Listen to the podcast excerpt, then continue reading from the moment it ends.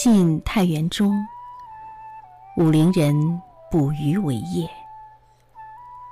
缘溪行，望路之远近。忽逢桃花林，夹岸数百步，中无杂树，芳草鲜美，落英缤纷。渔人甚异之，复前行，欲穷其林。临近水源，便得一山。山有小口，仿佛若有光。便舍船，从口入。出其峡，才通人。复行数十步，豁然开朗。土地平旷，屋舍俨然。有良田美池，桑竹之属。阡陌交通，鸡犬相闻。其中往来种作。男女衣着，悉如外人。黄发垂髫，并怡然自乐。见渔人，乃大惊，问所从来，具答之。便邀还家，设酒杀鸡作食。村中闻有此人，先来问讯。自云先是避秦时乱，率妻子一人来此绝境，不复出言。遂与外人间隔。问今是何事，乃不知有汉，无论魏晋。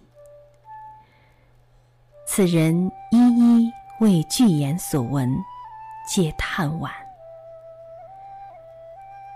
渔人各复言至其家，皆出酒食。停数日，辞去。此中人欲云：“不足为外人道也。”既出得其船，便扶向路，处处置之。及郡下。诣太守说如此，太守即遣人随其往，寻向所至，遂迷，不复得路。南阳刘子骥，高尚士也。闻之，欣然归往。未果，寻病终。后遂无问津者。《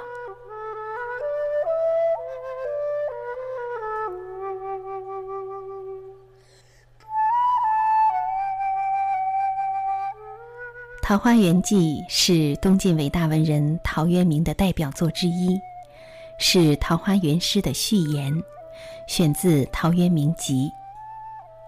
借武陵渔人行踪这一线索，把现实和理想境界联系起来。通过对桃花源的安宁和欢乐、自由平等生活的描绘。表现了作者追求美好生活的理想和对当时现实生活的不满。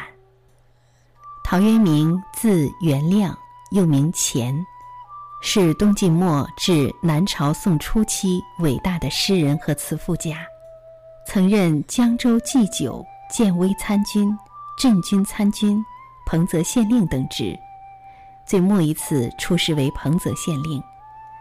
八十多天，便弃职而去，从此归隐田园。他是中国第一位田园诗人，被称为古今隐逸诗人之宗，著有《陶渊明集》。《桃花源记》的故事和其他仙境故事有相似之处，描写了一个美好的世外仙界。不过，应当强调的是，陶渊明所提供的理想模式有它特殊之处。在那里生活着的其实是普普通通的人，一群避难的人，而不是神仙，只是比世人多保留了天性的真纯而已。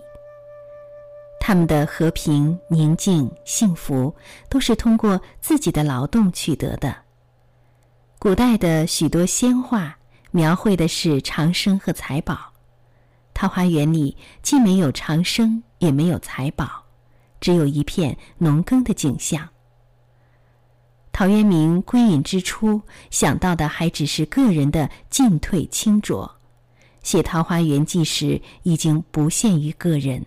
而想到整个社会的出路和广大人民的幸福，陶渊明迈出这一步与多年的躬耕和贫困的生活体验有关。虽然桃花源只是空想，只是作者理想当中的社会，但是能提出这个空想是难能可贵的。这篇文章艺术构思精巧。借武陵渔人行踪这一线索，把现实和理想境界联系起来，采用虚写实写相结合的手法，也是其中的一个特点，增添了神秘感。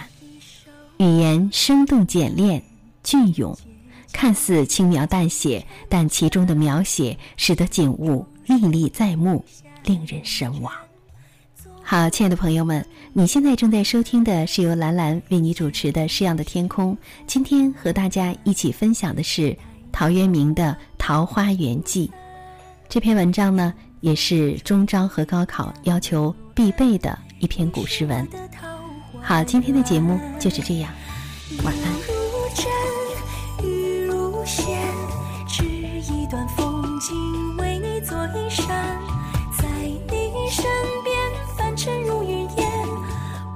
今夕是何